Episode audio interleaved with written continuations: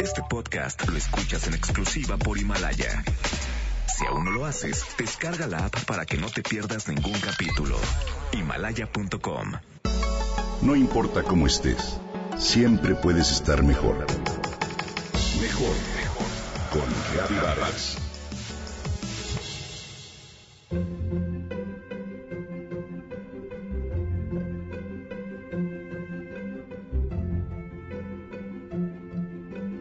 Mi cocina, me dice Alejandro, es una suerte de laboratorio químico donde preparo recetas y agrego ingredientes que la mayor parte de las veces sorprenden. Desde un omelette de champiñones hasta el más original y creativo pollo en salsa de Jamaica. Me gusta sorprender a mi esposa y a mis hijas con sabores y aromas de las recetas que preparo para la cena. En realidad, la cocina es una de esas actividades en las que se conciertan diversos elementos, el arte, la técnica, la creatividad y el conocimiento.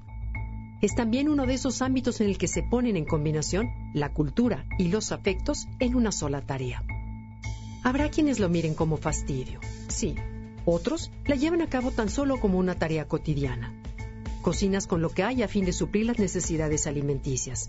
Ciertamente vemos quienes disfrutamos al máximo las creaciones que realizamos como si de una receta de química se tratase, como si el afecto, la creatividad y la imaginación se reunieran en torno a los ingredientes y el resultado, además de esa sensación de disfrute, fuera indiscutiblemente un sabor que se acerca al paraíso.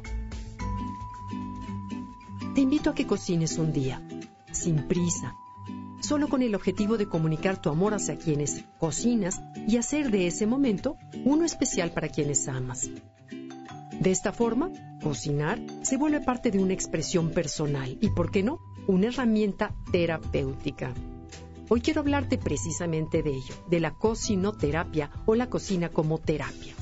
La cocina se convierte en una mágica combinación de sensaciones, una experiencia completamente integral de las pocas actividades que implica tantas impresiones sensoriales. Pero además implica también paciencia y concentración, paciencia para realizar procesos específicos con distintos pasos a seguir y concentración para realizar cada uno a la perfección y varios al mismo tiempo. Mientras algo reposa, algo se prepara en la lumbre o se sazona. Como terapia, la cocina implica también resolver problemas y tomar decisiones.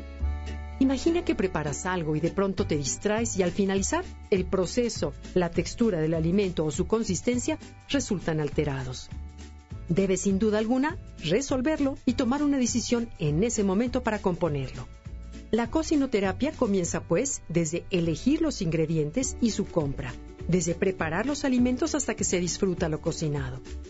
De acuerdo con especialistas en neurociencia cognitiva, este tipo de terapia ayuda a combatir el estrés, promueve la comunicación interpersonal, estimula la memoria e incrementa la creatividad. En lo físico, colabora también a una alimentación saludable. Nos lleva a elegir alimentos sanos y frescos, pero sobre todo algunos desconocidos, con los que uno aprende a cocinar de forma diferente. Así contribuimos a crear beneficios a largo y a mediano plazo.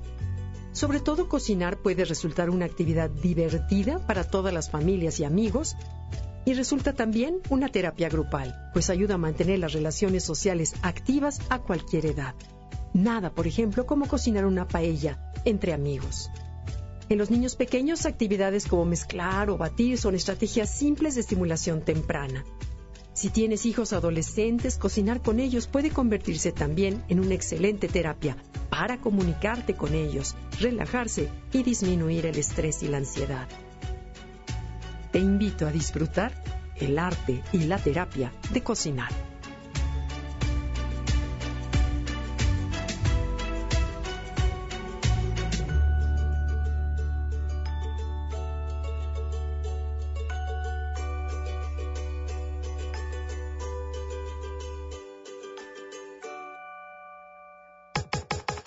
Comenta y comparte a través de Twitter. Gaby-Vargas. No importa cómo estés, siempre puedes estar mejor. Mejor, mejor. Con Gaby Vargas. Este podcast lo escuchas en exclusiva por Himalaya. Si aún no lo haces, descarga la app para que no te pierdas ningún capítulo. Himalaya.com